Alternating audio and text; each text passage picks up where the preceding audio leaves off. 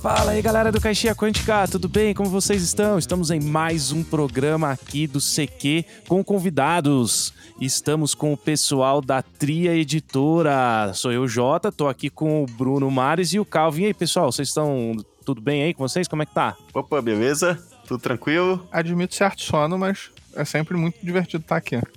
É, a gente tá, passou por um, por um momento aqui de problemas técnicos, né? Mas agora resolveu, então a gente conseguiu começar pelo menos a gravar o programa. Vou passar uns recados Parte da diversão é essa. É, ué. Eu vou passar uns recados rápidos aqui, pessoal, para aproveitar o tempo e a gente conversar sobre o Distopia RPG, que é o assunto de hoje. Para você que quer seguir o Caixinha Quântica nas redes sociais, é arroba Caixinha Quântica no Instagram e arroba Caixinha no Twitter. Ou você também pode entrar no www.caixinhaquântica.com.br. Se quiser apoiar o projeto, apoia.se barra Caixinha Quântica. Twitter que agora não é mais Twitter, virou X. No meu, no meu celular apareceu um X. Vocês estão sabendo dessa, pessoal? É, eu vi que mudou o, o, logo, né? O logo. Mas se é ou se não é, pô, não sei. É, é, a, a, criança não quer mais brincar com o negócio, começa a quebrar para ninguém mais usar, né? É, é isso mesmo. Sumiu o, o, o passarinho, agora é um, é um, X ali. É, né? Então, eu sempre achei que, que o. Sempre tive a impressão, pode ser errada, de que o, o Twitter é o asilo Arkham da nossa sociedade. Então eu evitei me internar no local, porque eu tinha um risco real de não sair do asilo Arkham se eu entrasse lá. É bem por aí, é. Tem altas discussões, né? Bom, mas vamos lá para o nosso, pro nosso assunto, que é o distopia. É... Pessoal, queria começar perguntando para vocês, né, da tria, né, que tá aí. Primeiro, o que a, a pergunta básica, a pergunta principal, o que é o distopia? O que, que é isso? O que, que ele veio fazer? Qual que é o objetivo dele? Resumindo, o distopia é um suplemento de fantasia científica que vai ter três versões: uma para a quinta edição, uma para T20 e uma para Pathfinder segunda edição. Ele vai ter ofertando, né, para os jogadores raças novas, classes novas, magias novas, regra para magia corrompida, regra para tecnologia e computação e um cenário completo, além de regras para naves espaciais, veículos, perseguições. E é isso, bem resumidamente. O, o, é isso ainda é bastante coisa, mas tudo bem, porque é um suplemento. Então, assim, vem bastante coisa.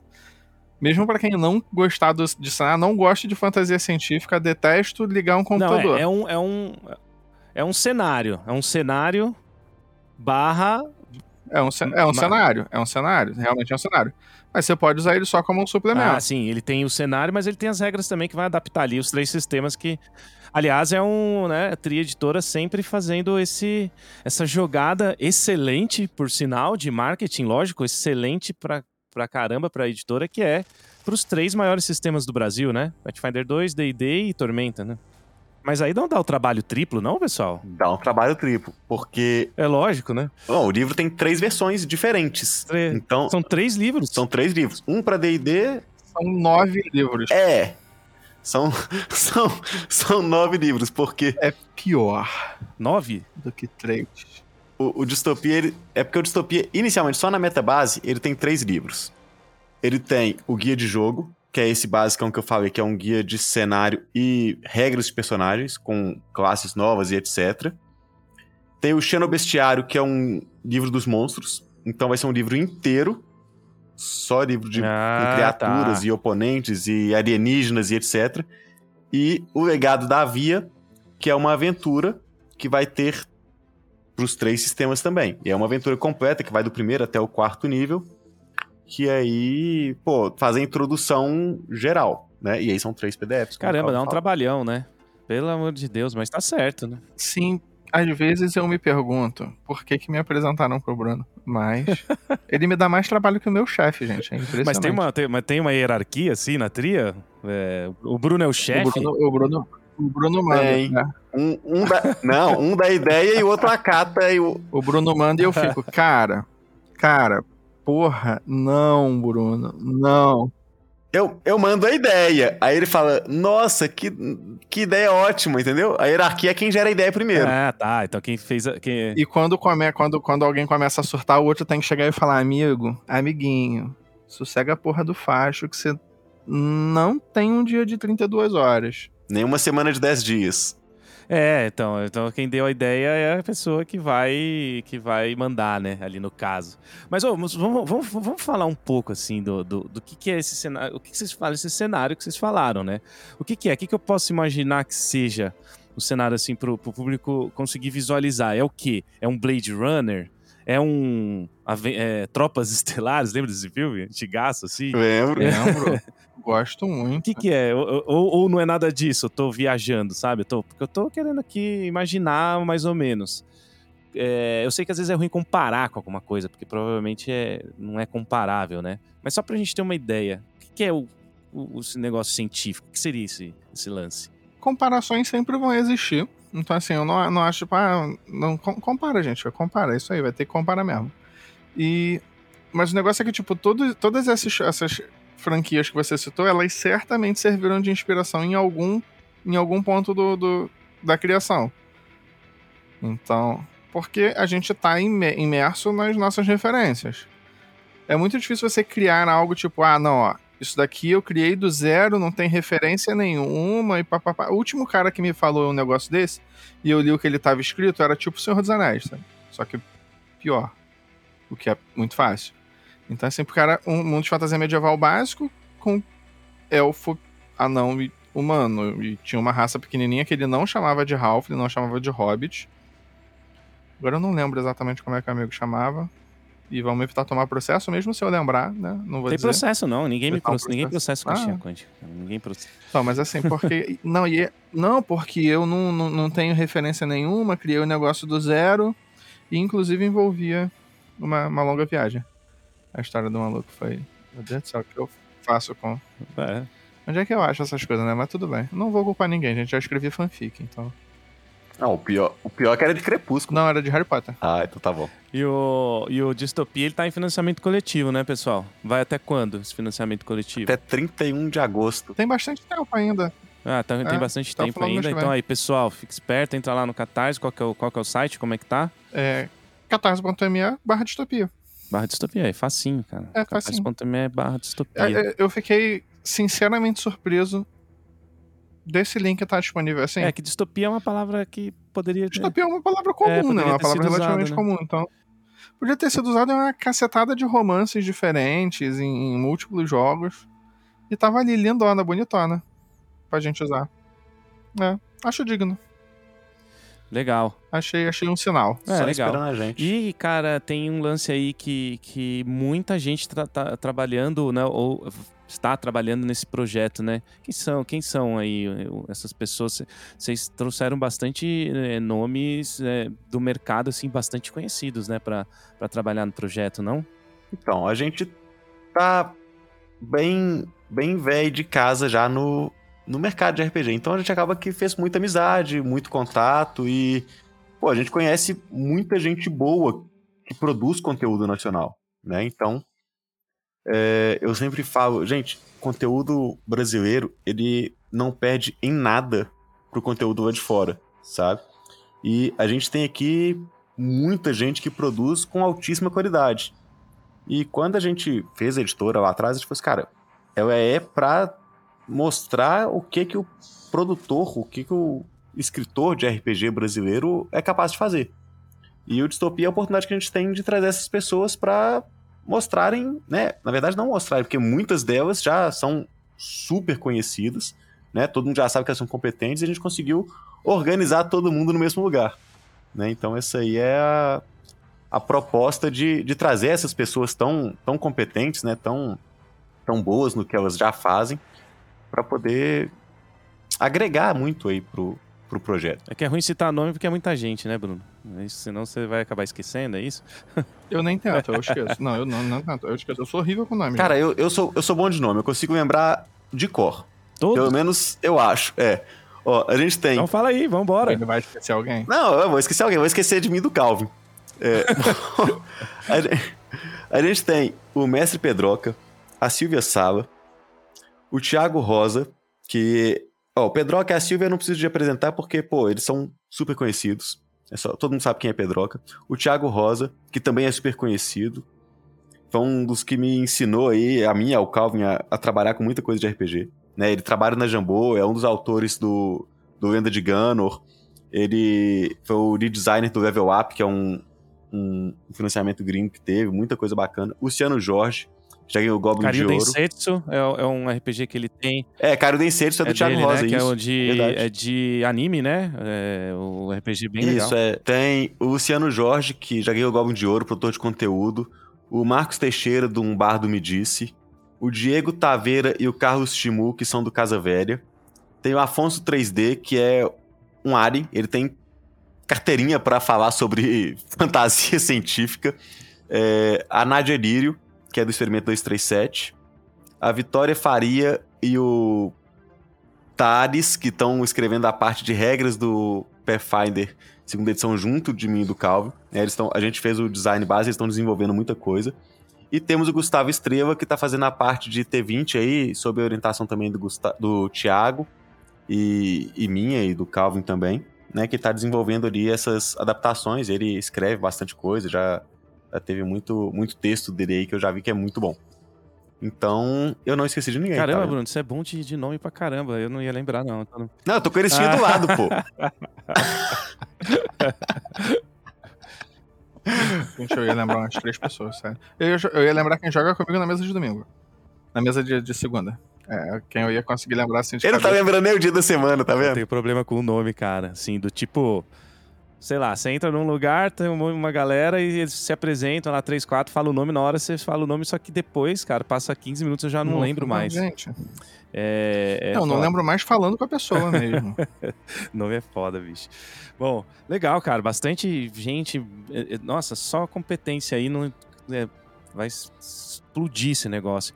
Eu queria que vocês falassem um pouco, a gente começou, já entrou nesse assunto, mas é que para mim é o mais interessante. Na verdade, a gente entrou no assunto meio que brincando, né? Falando que dá muito trabalho e tal, eu sei que dá. Mas qual que é o desafio é, tirando a parte trabalhosa, que eu sei que, que, que, que tem. Mas qual é o desafio de criar é, a, tudo que vocês fazem para três sistemas, né? Que é uma das coisas que eu acho que é bem pesada aqui, porque né, eu não preciso, se eu for entrar em regra aqui, a gente vai acabar falando de várias coisas, né? Das regras do T20, do D&D e do, e do Pathfinder. Eu acho que é mais legal falar do sistema é, de um modo geral, assim, porque vai, quem ouvir vai jogar um desses três vai englobar tudo, né? Vamos pegar, por exemplo, a classe dimensionista que é um combatente marcial que acessa o, os poderes de outras dimensões, dimensão dos espelhos, dimensão do tempo, dimensão do vácuo, dimensão dos sonhos, por exemplo, para poder gerar coisas novas, gerar, acessar outras dimensões, abrir bolsões ou findas nessas dimensões para criar algo no mundo onde ele está agora, na realidade em que ele está, para poder combater. Então, por exemplo, ele está usando a dimensão dos espelhos, à distância, ele abre uma fenda para outra dimensão e ali cria um reflexo dele para desnortear ou enganar ou sei lá, distrair um oponente. Esse é o conceito. Agora, na hora de montar isso para regra, a gente cria do zero. A gente não pega uma regra e adapta. A gente tem os conceitos todos e fala assim, ó, para Pathfinder vai funcionar dessa forma esse conceito. Para a quinta edição vai funcionar dessa forma esse conceito. E para T20 vai funcionar dessa forma esse conceito. Então, as coisas são criadas do zero para cada sistema. É essa que é a grande dificuldade. Então, com o cons... então não é dificuldade, digamos, de pegar uma coisa e ir moldando ou reconstruindo ela.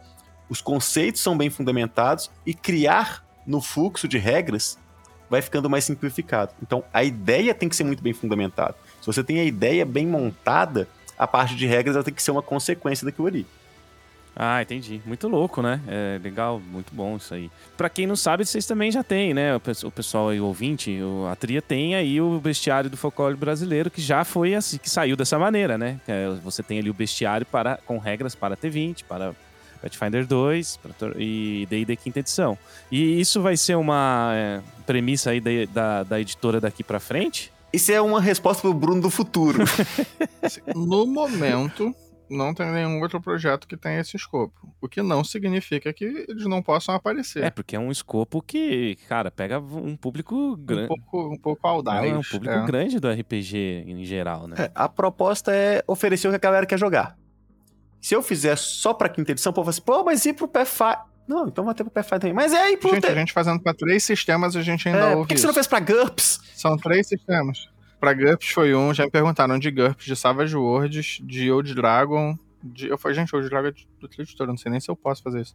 O.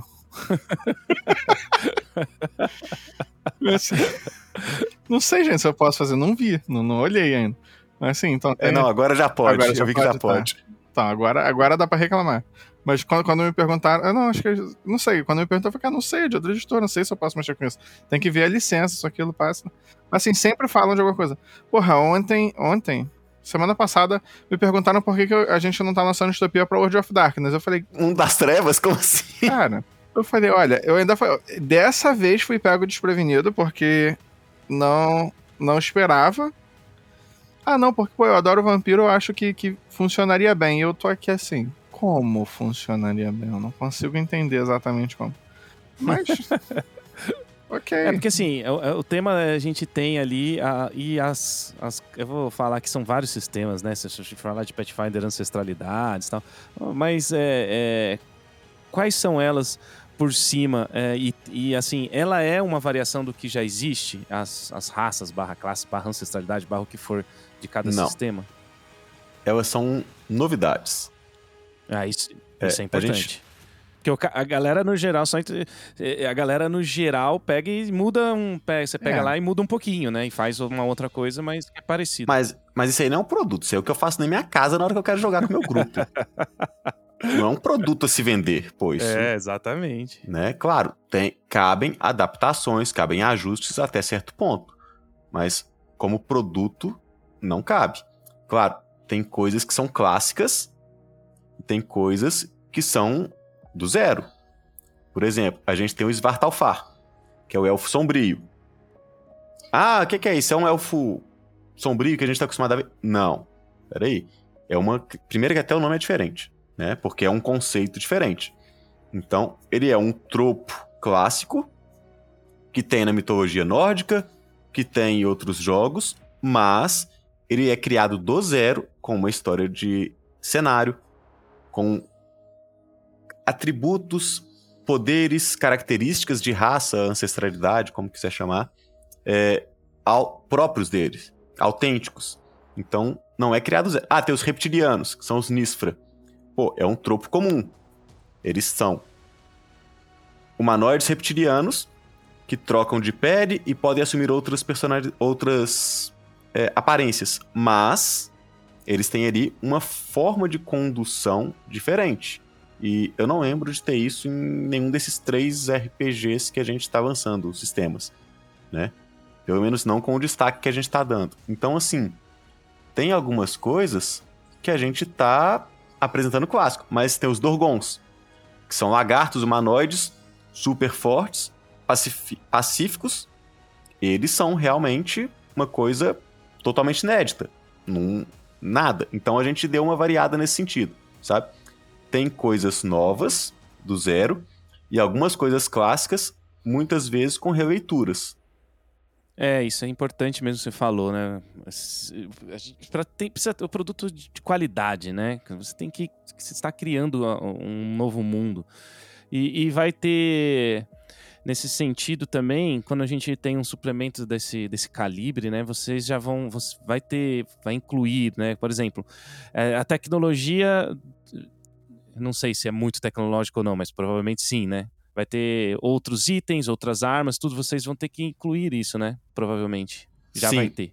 Isso, isso já vem tudo no livro, vai ter, pô, itens tecnológicos, arma laser, espada laser, uhum, é... é sei lá, celular, armadura com proteção à radiação, comida em cápsula, umas coisas assim, né? Básicas aí da, da fantasia científica mesmo que se espera. Então tem tudo isso. E aí vão ter, né? Esse aí eu dei alguns exemplos bem simples. Não, mas é bom, é bom para entender, assim, pro pessoal saber que. Nessa, que nesse sentido, vai ter item tecnológico, vai ter item mágico, vai ter item híbrido, que é uma mistura, né, de tecnologia com magia. Então vai ter tudo aí nesse sentido, sabe? Ah, bem lembrado, hein? Como é que vai funcionar a magia nesse. No, no Distopia? Não só a magia, mas tudo no geral, ele é 100% compatível com o sistema que você escolher. Ah, eu vou jogar T20. As regras do Distopia vão ser 100% compatíveis. Não vai precisar de fazer nenhum ajuste. Até porque, como o livro é próprio para o sistema que você escolheu, ah, escolhi quinta edição. Cara, é como se fosse exatamente um suplemento para quinta edição, porque ele é Ele não tem nada de outro sistema, ele vai vir exatamente só para aquele sistema escolhido. Então, ele tem que ser 100% compatível. Você não vai ter que ajustar e adaptar nada. Ele vai, vou pegar, ah, vou escolher essa classe aqui, você vai pegar e vai jogar com ela. Fim. É exatamente isso. Ah, vai ter uma perícia a mais que é computação? Vai, beleza, porque não tem jeito. Mas fora isso, vai funcionar tudo perfeitamente igual. Então a magia, ela vai ser exatamente da mesma forma que você jogar na 5E, no T20 ou no PF2. Ah, é legal. Aí não vai precisar. Não precisa, é, é, que é legal, você não precisa mudar nada, né? Nesse sentido que o Calvin tava falando, ah, você já fez. É, tudo bem. É, assim, o cenário você consegue até jogar em outros sistemas que o pessoal tem, tá te pedindo. Acho que, acho que o mundo das trevas é mais, é mais, complicado. Mas se você pegar só a parte do cenário, também dá, né? Tipo, é, dá pro cara adaptar rapidão ali, o cara que vai querer ter e não, de repente vocês não estão cobrindo esse sistema. Mas é, é muito bom que, que, que, não tenha que mudar nada, né? Isso é uma premissa que ajuda o mestre, né? Ajuda a pessoa que está jogando, os jogadores também. E hoje, né, quando estamos aqui gravando, talvez você ouça esse podcast no futuro, mas hoje está quase para bater a meta, né? A meta está bem próxima aqui. Hoje estamos com 84% da meta, mas acho que quando eu ouvir esse podcast vai estar 100%, né? É, tá bem, bem, bem próximo. E vamos falar agora um pouquinho então da, das metas extras. Como é que, como é que vocês estão pensando elas? Cada, cada a gente, a gente tentou fazer as metas extras de forma tipo que a gente gostasse de, de ver, tipo uma, uma coisa que a gente como fã busca. Então, é, como toda a ideia do Distopia é você fazer essa construção em conjunto com os apoiadores, tanto que vai ter o playtest, é, as pessoas vão opinar em regra, vão opinar em nome se elas quiserem, então assim, vai ter bastante coisa. Algumas das metas são tipo monstros da comunidade. E a gente vai fazer, é, vai, vai fazer tipo uma live, um negócio assim, para quem quiser ir dando ideia de monstro, a gente vai pegar algumas ideias, depois faz uma votação e cria a, aquele conceito de monstro. E então assim, isso tem tem para mais monstros, vai ser inserido no chão do bestiário. Tem a ancestralidades extras, né? Porque normalmente as pessoas elas tendem a gostar de as pessoas eu gosto de mais conteúdo, gente. Isso é um financiamento coletivo. Eu espero mais conteúdo nas metas extras. Amantes então, de RPG gostam é, de mais coisas, né? É. Essa, essa nossa raça é complicada. Aí, e tem, aí vai ter ancestralidades extras, né? No caso do Pathfinder, serão ancestralidades versáteis. O D&D e o Tormenta 20, eles não, não têm essa previsão. Eu tô curioso de saber como, como eles vão pegar esse conceito. Porque a ideia é, por exemplo, um ciborgue. Você pode ser um humano ciborgue, ou você pode ser, por exemplo, um elfo ciborgue. Como isso vai funcionar? Excelente pergunta. Esse é um problema para o Gustavo Como vai funcionar um elfo ciborgue? É, você pode, gente. Você pode ser um anão ciborgue. Você pode ser o, o robô do Arvin. Vai ficar. Vai ficar legal, gente. Gostei do conceito. Acho que vou fazer em Shadowrun. Não, porra, o... faço distopia, caramba. É, vou fazer uma Tem que bater a meta, pô. Não vou, não vou, não vou falar que já tá com, com, com, com, isso, com isso feito do, do, do Cyborg. Tem que dar uma, uma, uma ajeitada ainda, pô. O... Mas sim. É, tem aventuras novas, né? Na verdade, essas aventuras são continuativas. Que tem a primeira aventura, que vai do nível 1 ao 3, 1 ao 4. E aí depois vai é, até mais ou menos o 7, e depois até o 10, formando uma campanha é, própria pro, pro Distopia, apresentando o cenário e né, dando aquela, aquela passeada e resolvendo alguns problemas, sendo inserido na, em alguns dos plots do cenário, esse tipo de coisa tem é, a regra para bionave, para necronave, que vai ser para ampliar o conteúdo, né? Aquele negócio de jogador gostar de mais conteúdo, vai ser ampliar o conteúdo da criação de naves, para criar naves vivas e naves mortas vivas. Isso vai ser muito Naves vivas e mortas vivas. É... Naves mortas vivas. É. É feita de é. osso, carcaça. Imagina uma nave zumbi. Isso Meio biológica, né? O, Sim, sim. É, show de bola. E se a sua nave. Bio... E se a sua bionave morrer, será que dá pra transformar ela numa necronave? Tá aí, ó, Bruno. Negócio pra pensar mais tarde. Beleza, calma, um passo cada vez. Eu tô, tô calmo, tô calmo. Essas, essas metas são, são pra, mais pra longe. É, tem tempestades geomagnéticas, que vai ser um, um, perigo novo que vai ser inserido no, no sistema com regras próprias, né? Tipo, em vez de você só usar uma tempestade, vulcão, terremoto, essas coisas, esses, esses, perigo, esses perigos normais que, que já existem, né? Que já, já são previstos em cada cenário. Então, mais um novo perigo desse tipo. É, regra para você criar o seu mundo. Assim, a gente está pensando em, em tabela para facilitar a criação tipo, do, do narrador vagabundo igual a mim, que foi improvisar um planeta na hora.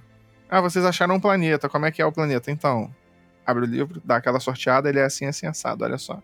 É... Regra pra dogfight, né, que é briga de, de, de caçazinho. A meta que aparentemente as pessoas mais esperam, que é a meca, a, a, eles chamam de meca extra, que é de mechas e kaiju. E, como nós vivemos, estamos no século 21 e as pessoas jogam muito online, módulos pro Foundry, inicialmente só puxando o bestiário, que criar, criar monstro é uma coisa assim relativamente mais simples do que você fazer o módulo completo, que é a próxima meta. É, bastante, né? Você está, o, o trabalho é bem maior do que só o bestiário do folclore brasileiro, porque vai ter o bestiário também, como vocês citaram, né? Então, além dos, do disso, tem o vai, ter, vai ter monstro, vai ter o, o, o cenário, né? E eu queria que vocês falassem um pouquinho do lore, cara. Como é que é o lore, assim? É, é, é a pessoa que gosta de Starfinder, por exemplo, porque eu sei que vocês são envolvidos nisso, né? Vocês, no, no, no, no trabalho do Starfinder, a pessoa, ela vai... Ela vai gostar muito do Distopia, então, né? Sim. A, a, assim, uma, uma, um dos motivos do, do Distopia é exatamente a gente gostar mais das regras do Pathfinder 2. Né? Porque o, o Starfinder, ele tem aquele, aquela questãozinha de manter a retrocompatibilidade. Sim, sim. Então, ela gera sim, alguns. Sim. É, ela, ela é tipo um Ele meio é um do caminho, meio... é, exatamente. Meio termo, né? Aí. E. As regras do Starfinder a gente não. não, não eu, eu, pelo menos, né? Não, eu não sei o Bruno. Não, não dá muito aquela parada de, de fazer um crossover, sabe? Quando, quando foi anunciado, eu achei que fosse, tipo, dá para fazer isso muito de boa. Mas eu não sinto essa facilidade fazendo isso. Toda, todas as diferenças de regra, né? A questão dos armamentos serem bem diferentes no Starfinder do que do, do Pathfinder. Aí no, no Distopia a gente busca evitar exatamente isso. A ideia é que, tipo, você possa pegar lá o seu elfo arqueiro com as armas mágicas dele e ele poder ser usado sem, sem grandes sem grandes tumultos. A gente não sabe exatamente como seria a eficiência de uma arma encantada, mas os efeitos que elas têm no, nos jogos, elas assim, né, é aquela questão de qualquer tecnologia avançada o suficiente é indistinguível de magia. Então, qualquer magia avançada o suficiente parece indistinguível de tecnologia também. Porque... Não, muito louco. É legal pra caramba. É legal que. É, é, foi o que você falou, né? O Starfinder ele tá ali um pouco no meio do caminho pro Pathfinder. Então, e, e a pessoa que joga Pathfinder já tem mas esse cenário. Mas é que legal. Vocês trouxeram também, além do Pathfinder, pra Tormenta e DD. Por exemplo, eu não consigo jogar. Eh, se for jogar DD, barra Starfinder. Não dá. Não, não, não é compatível. Ou você vai ter que trabalhar muito para fazer uma adaptação. Já o Distopia, vocês trazem esse, esse, esse conceito para pessoas que não têm esse tipo de suplemento, porque acho que para D&D não existe, por exemplo, né? Não sei, não sei o Tormenta e, e a Tormenta não, não sei se tem aí um, um suplemento desse, desse estilo, né? Mas vocês trazem, esse, vocês trazem esse universo, né? Isso que é legal para pessoas que, que gostam desse lance, né? É, do, do, científico, ficção científica, espaço, Star Wars, que nem eu falei, Blade Runner, Tropas Estelares. Né? Dá, pra, dá pra a pessoa se divertir muito, quem gosta desse tema, né? É, a ideia é você poder pegar exatamente o que você já tem, o cenário que você já usa, se quiser, né? A gente oferece o cenário do distopia, claro, mas a proposta é usar o cenário que você já tem, se quiser, e poder misturar ali as coisas de fantasia científica. Ah, eu tô jogando em Forgotten Realms. Beleza. Cara, você pode pegar e levar, até porque antigamente o D&D fazia isso, né? Ele tinha muito de fantasia científica. Depois foi virando muito fantasia e sumindo a parte científica, futurista, tecnológica. Se a gente pegar o, o OD&D, né, essas bem mais antigões assim, tem uma pegada muito mais forte nisso. Então, é poder pegar exatamente o que você está jogando agora e, na mesma hora, adicionar ali o conteúdo de naves espaciais, alienígenas, aberrações inimagináveis, é, armas tecnológicas, é, que mais? Ciência, tudo isso, pegar esse conceito todo variado e levar para o seu jogo atual. Então, a gente propõe muito isso e a gente toma muito cuidado de manter a complexidade por isso. Então, ah, eu quero ter no meu grupo um Ranger, um feiticeiro e quero ter um tecnomante e um dimensionista junto com um druida. Cara, pode. Sabe? Então, é exatamente isso. É poder misturar no seu grupo o que você quiser. Então, por isso que é 100% compatível. Você não tem que adaptar nada. É um, é um suplemento exatamente pro jogo que você escolher. É legal, porque dá pra. Que nem você falou, né? Eu posso estar jogando em Forgotten Realms e pode ter um evento espacial que possa acontecer ali, né? Aí você pega e acopla esse suplemento junto no cenário, né? Nada impede de ter caído uma nave, né? Nada impede de ter. Cara, o, o céu é o limite, Sim, né? Pathfinder mesmo tem um reino que é exatamente isso, no Méria. Caiu uma nave há milhares de anos atrás e aí vazou material radioativo, químicos estranhos, e eles têm uma tecnologia que vocês não que as pessoas não conseguem lidar. Então, assim, é uma inspiração muito, muito fácil de usar, até, por, por exemplo, se, se você não tem uma coisa assim no cenário, você vai poder pegar as regras de distopia Cara, e usar. Conan, He-Man, não tem isso, mas pense em He-Man. He-Man é exatamente Thundercats, isso. Cara. Thundercats. Entendeu? Que é exatamente no futuro, terceiro mundo, eles têm uma tecnologia, usam espada, esse tipo de coisa. Dá, dá, muito, dá muito fácil para fazer. Dá pra, fica um, um, pouco medieval, se você quiser, né? Esse lance de acoplar. Ou você pode jogar extremamente futurista também. Assim, é, o que é importante aqui e o que, a gente, o que fica de né, li, né, lição, lição, que, que, quem é a gente, né, para ensinar uma lição para alguém? Mas o que fica de pensamento é que não é porque você vai ter o distopia que você não não vai jogar mais o seu Forgotten. Vai, você tem que fazer separado, né? Que, que dá, porque é exatamente isso que a gente está falando. Dá para você manter a sua campanha, pegar o Distopia e colocar alguma coisa dele ali. Ou jogar, claro, só o Distopia, sim, é, à vontade também. Mas o que é legal é isso, você faz uma junção, uma união das coisas, né?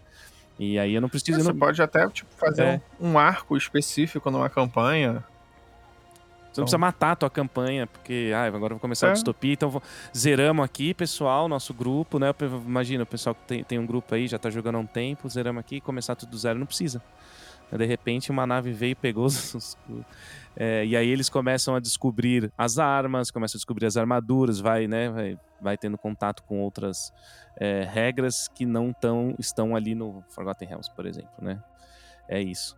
E falando um pouquinho de lore, é, qual que é a história? Tem, tem algum lance introdutório? Ou ainda vai ser criado? Como é que tá essa parte?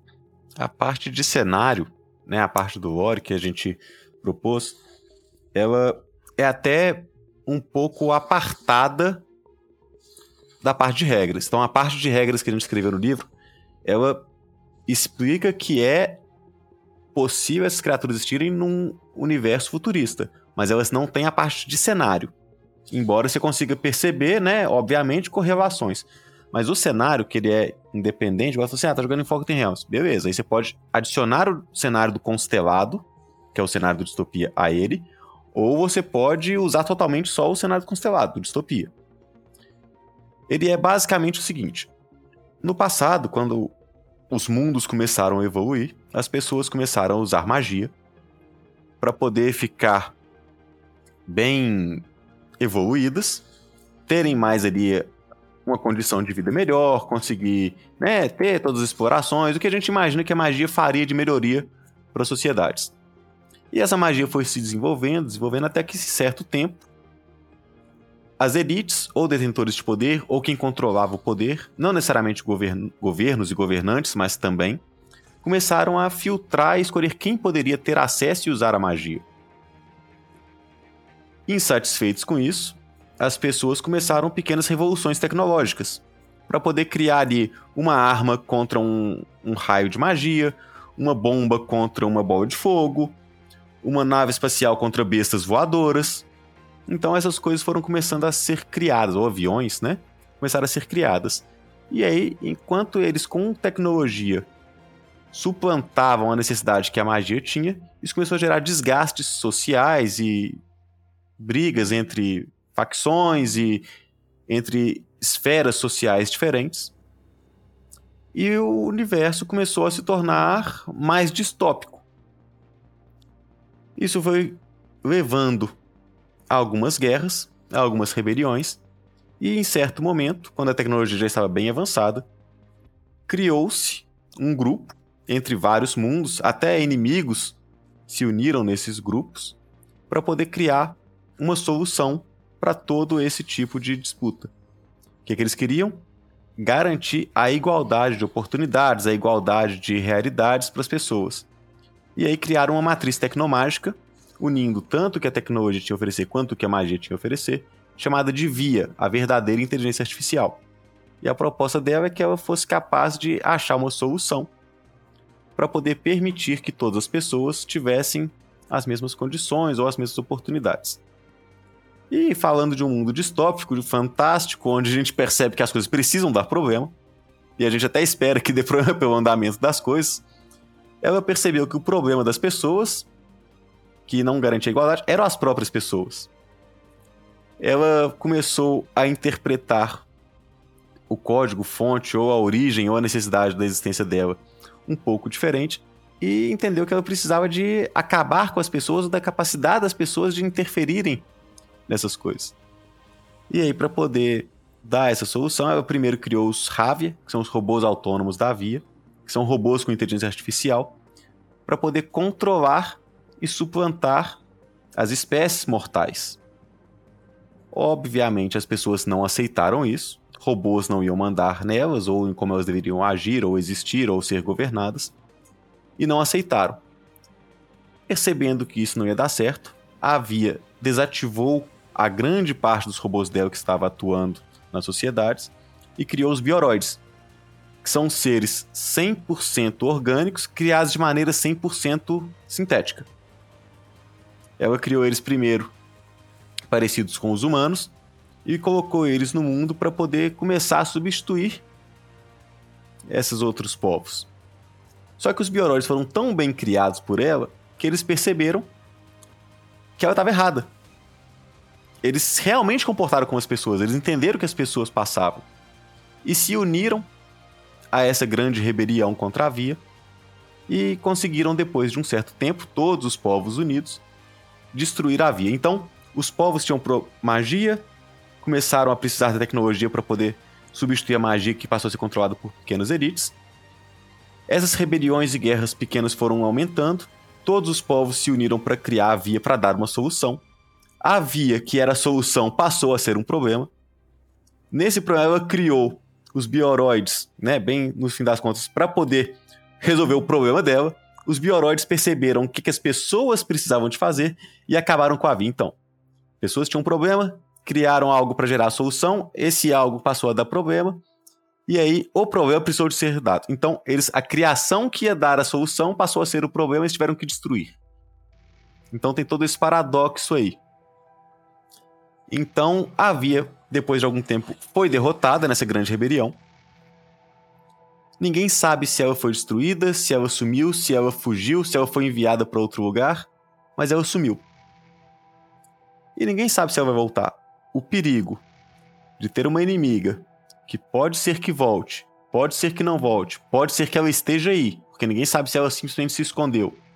Isso gera uma instabilidade social muito grande em todo o constelado. São quatro sistemas estelares. São sete estrelas nesses sistemas. Um sistema tem três estrelas, outro tem duas.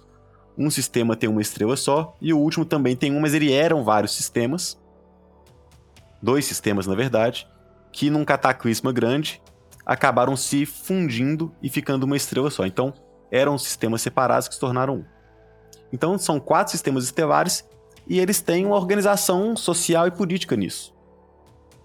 E com o problema da via, eles criaram uma confederação de mundos, né? não só de planetas, porque às vezes uma grande estação é, espacial pode ser um mundo, ou uma lua super habitada que tem ali uma condição de existência muito boa é um mundo. Então o mundo não é só planeta, tá?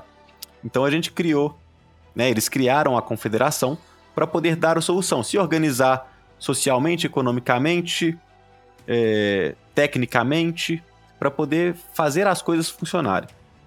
Então, o cenário de distopia agora é um pós-guerra que acabou de ter uma confederação criada, tem 17 anos só que essa confederação foi criada.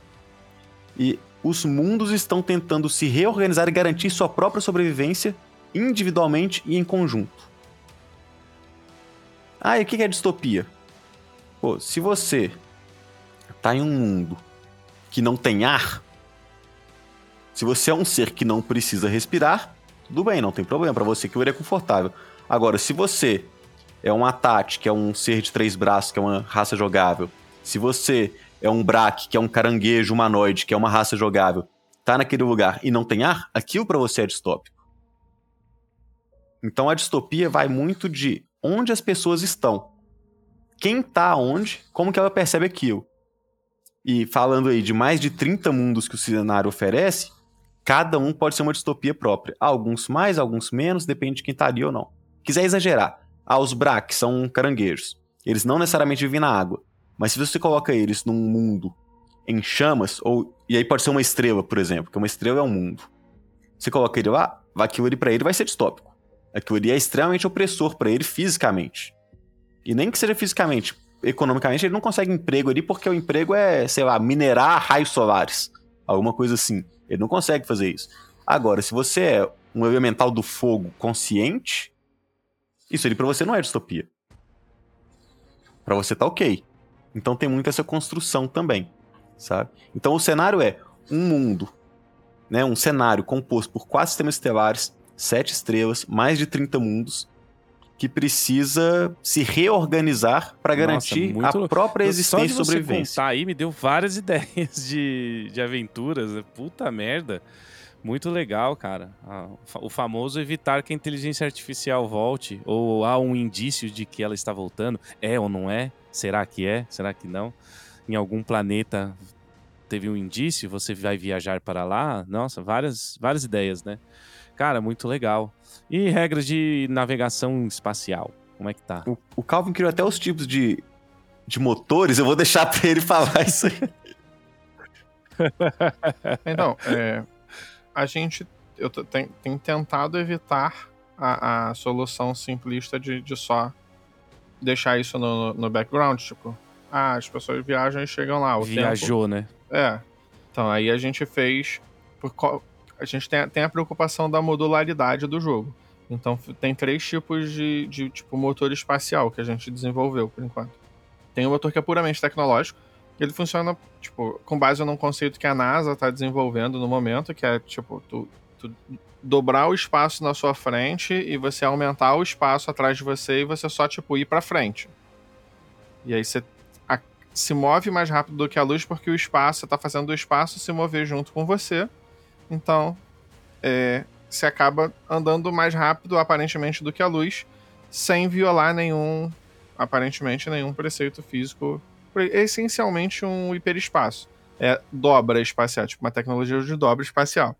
Como que tem no, na ficção científica clássica.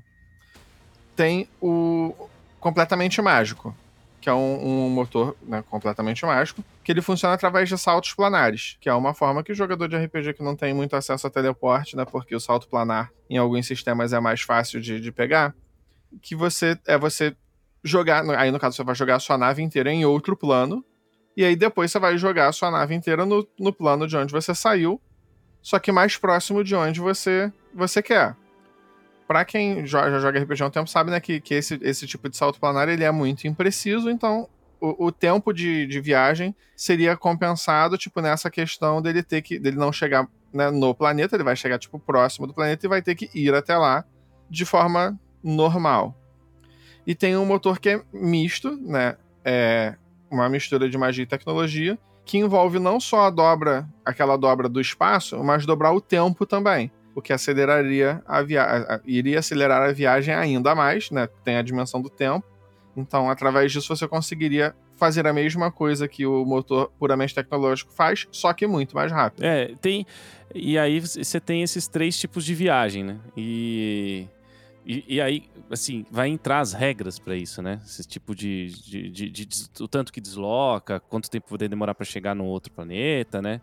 Porque é muito interessante esses três jeitos, cara. Muito louco, cara. Muito legal, legal pra caramba. Inclusive, é, vai, nem tipo, naquela questão, tipo, graduação de motor. Se o motor é muito bom, aí o tempo vai ser. Vai diminuir, né? Menor. É, o tempo vai diminuir. certos motores vão ser mais eficientes do que o outro, e por aí vai. Aí, aí isso vai afetar, por exemplo, sei lá, o, provavelmente o custo em montagem da nave. Ah, tá. É. é. Esse tipo de coisa. Mas assim, não é, não é nada, não é nada é, diferente do que sistemas que lidam com isso já fazem. Só vai ter essa diferença de né, poder ser puramente tecnológico, misto ou puramente mágico. Exatamente para facilitar. Por exemplo, ah, eu quero um cenário de fantasia medieval, não quero nenhuma tecnologia, mas eu quero que tenha viagem pelo espaço. Tá aí a forma como você faz isso. Essa, muito boa ideia. Eu gostei bastante. É, nem sabia que a NASA estava desenvolvendo um negócio aí de. É teórico, é, é um motor puramente teórico, é, mas teoria. aparentemente a matemática não quebra quando você faz um negócio do gênero. Claro que eles estão esbarrando naquele velho problema que a NASA sempre esbarra, que é a quantidade de energia que eu preciso para fazer uma brincadeira dessa, é muito maior do que a quantidade de energia que eu consigo gerar no momento. É, sem é só assistir, só assistir um pouco de De Volta para o Futuro, né? Aí é a mesma coisa, né? Pega ali o DeLorean. É, é. é pega no lixo. É só, tá vendo? Não sabe, né? É... Nossa, cara, muito legal. Eu achei, eu achei sensacional esse. É, é... Anunciou a idade agora. É, né? não, eu falei, né? falei, falei do De Volta para o Não, mas eu não, nunca assisti, não, ah. só fiquei sabendo, sabe? Que ele existiu. Ah, tá. Ah, sim. entendi, entendi. Ah, entendi. Uhum. Sei como é que é. Sim, e não, na verdade, todo, é, é, é, o, é o tipo de viagem do tempo que eu sou mais fã, né? Que é o que você mexe lá atrás e, a, e é, isso o futuro. Frente. Porque hoje em dia tá na moda linhas alternativas, né? Se você Sim. pegar na, das Marvel Heróis, o The Flash também agora. O, o, o, vocês já viram o The Flash novo aí? Nem pretendo. Mas é, tem linhas... Eu vou quando é, sair no stream. É, cria linhas, cria linhas alternativas. Nada que vocês... É a solução... É Dragon Ball é assim nenhum. também. É, não é spoiler nenhum. Mas eu gosto do lance do Marty McFly sumir Ué, se meus pais não se conheceram, eu não existo. Ele começa a ser essa consequência, né? Mas assim, agora eu tô realmente demonstrando a, minha ideia, a minha idade, né? Não, mas tem no stream hoje, pô. É, tem, então por isso que eu falei, eu não assisti na época. Gente, eu passava na falar. sessão da tarde, pelo é. amor de Deus. e nem é tipo o, o Vingadores Ultimato que a Disney pegou um filme de três. A Disney, a Globo pegou um filme de três horas e passou em uma hora e meia. Nossa, gente, é mesmo, cara. Vai sair um pouquinho, sair um pouquinho aqui da, da pauta, mas eu é, fiquei sabendo que ia ter uma hora e cinquenta o filme. O, né? o, editor, o editor da Globo é o Eduardo Mão de Será? Que bom. É, não, será que teve. Será... Eu fiquei curioso agora. Será que teve sentido o filme? Será que deu sentido o filme? Tirar um mais de. Cara, você tá assistindo aí de madrugada na Globo, vai fazer sentido. com comercial com, ainda. É uma hora e cinquenta com ainda. comercial. Nossa ainda. senhora, cara. Puta merda. Com comercial. Fiquei até curioso. Não, não, é foda, viu? Bicho, fiquei, fiquei curioso, fiquei curioso, fiquei honestamente curioso. Quero ver agora. A galera fez um corte do Hobbit, né? Tipo, ah, vamos pegar só as partes que realmente seriam boas e tal, faria sentido. Fizeram isso na internet, então, pô, fazer pro Vingadores mod. Nossa, eu tô rindo aqui porque eu achei surreal isso também agora que eu, eu achei, lembrou. Achei, achei muito digno. engraçado, cara. O filme vai ter uma hora e cinquenta com o comercial.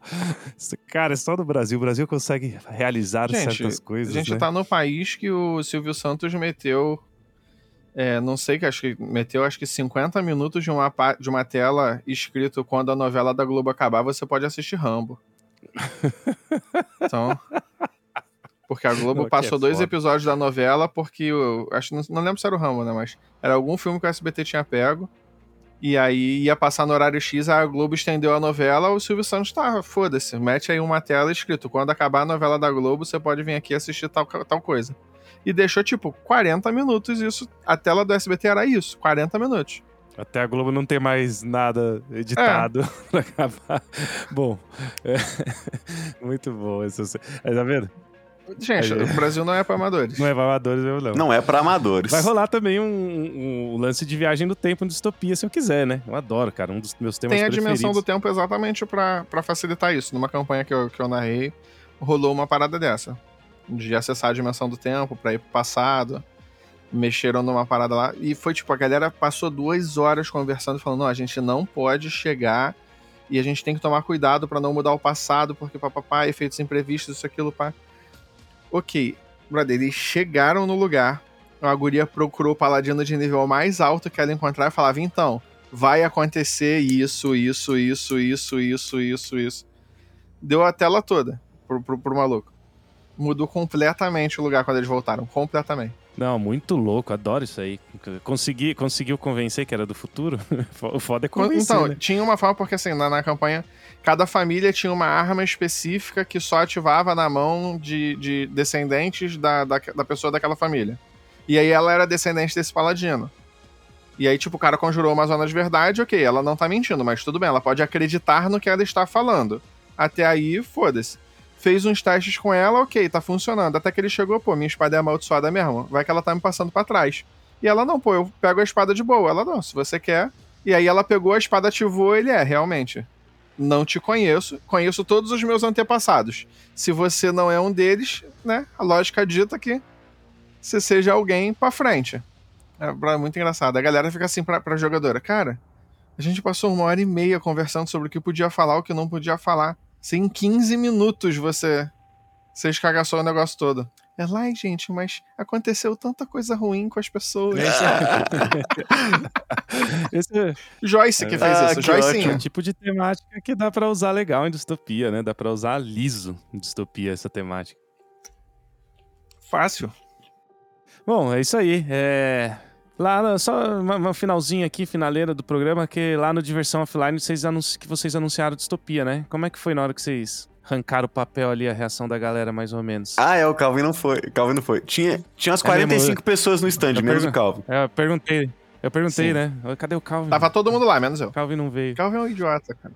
Calvin é um babaquinha. Muitos dos autores convidados estavam lá, né? Então o Shimu tava lá, Diego, Nádia, Pedroca. É, eles estavam lá na hora com. Né, até a gente tava com bastante impressão lá já de alguns modelos de. A gente tinha até uma prévia do livro impressa lá, pronta já. Três, na verdade, a gente depois deu para algumas pessoas. A gente tinha as imagens impressas e tudo, os personagens icônicos ali. E, pô, o pessoal ficou muito curioso. Ah, a gente tinha também uma, uma colecionável, que é uma miniatura em escala 1 para 10, né? Então vai ter bonecos pintados à mão, tamanho de 17 centímetros, mais ou menos, dos personagens principais. Então, um de cada classe. Então o pessoal ficou bem curioso. Falou assim, cara, como é que eu vejo isso aqui? Como que é, como que é isso? Então, chamou muita atenção. E o pessoal gostou bastante, sabe? Aí até a gente ficou bem empolgado para começar o financiamento, né? E a reação tem sido muito boa. O pessoal que apoiou já tá recebendo, já recebeu, e quem tá apoiando tá recebendo os playtests das raças, né? E com a introdução do cenário. Então já tem para T20, para 5E, para PF2, a galera já tá recebendo os playtests. Então as reações. Tem um grupo de WhatsApp do próprio Distopia, da editora, que tem lá quase 100 pessoas, então o pessoal conversa bastante sobre o conteúdo. Tá bem legal, cara. O pessoal tá tendo uma reação muito boa e a gente fica bem satisfeito, porque a gente faz o jogo é pra galera, então é, tem, sido, tem sido bem legal. É isso aí. Não, mas é puta tema também. É um tema que com certeza eu vou jogar muito. Bom, pessoal, quero agradecer a presença de vocês aqui no podcast. Obrigado aí, Bruno. Obrigado, Calvin. É, Querem deixar algum recado final? Alguma coisa aí que vocês queiram falar que, que a gente não abordou? Pô, apoia o Distopia, galera. Aproveita É. que tá no financiamento. Entra lá no, no catarse.me barra distopia. Apoia o financiamento. É, não perde a oportunidade, porque, pô, tá muita coisa. Tem miniatura de nave, tem miniatura de robô, tem miniatura de é, monstros, tem miniatura. Pô, tem miniatura pra caramba. A gente gosta muito de miniatura, a gente fez pro vestiário do folclore brasileiro. Fizemos agora de novo aí pro Distopia. Então, tem muita coisa legal para poder pegar no financiamento. Tem opção para todo tipo de, de jogador e de gosto. Tem material só digital, tem material físico, tem. Pô, tem, tem de tudo, sabe? Então, é, a gente sabe que a galera. Tem caneca, tem camisa. É, não, tem. Pô, acho que tudo mesmo, né? Que o pessoal consegue pensar aí de, de material de financiamento, tem tudo que você imaginar.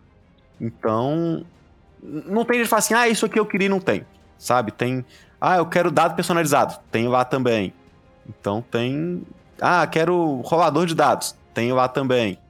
Então dá pra, pra aproveitar bastante ali, ver o que, que você gosta, o que, que você não gosta, qual acessório que você quer ter no seu jogo, o que, que você acha que é mais legal de, de colocar na mesa. né? Então tem. Ah, tem mapa quadriculado, tem é, acrílico, né? Mapa de acrílico transparente para poder ser riscável. Você coloca em cima de qualquer ilustração e ele né, serve perfeitamente ali pro seu jogo. Pô, tem, tem tudo que você imaginar ali, ou pelo menos que a gente consiga imaginar, tem de, de opção. Então aproveita aí que até o final de agosto só, a meta, quando vocês estão ouvindo aí, já deve ter batido, então é, não, não dá esse mole de ficar sem, sem conferir o material, não. É isso aí, pessoal. É catarse.me barra distopia. Como a gente falou lá no começo, um linkzinho super fácil. Entra lá, apoia. Tem todo tipo de nível de apoio. Se quiser o PDF, tem, não é mais em conta, mas se você quiser pegar as outras coisas mais ali, né, que nem o Bruno falou, acessórios tem. É isso aí. Quero agradecer, obrigado aí, pessoal. Tamo junto, vamos fazer falar mais ainda sobre isso. É, e é isso aí. Quero agradecer, obrigado. Um abraço e até a próxima. A gente agradece. Tchau, tchau. Um abração, é. Tchau, tchau, gente.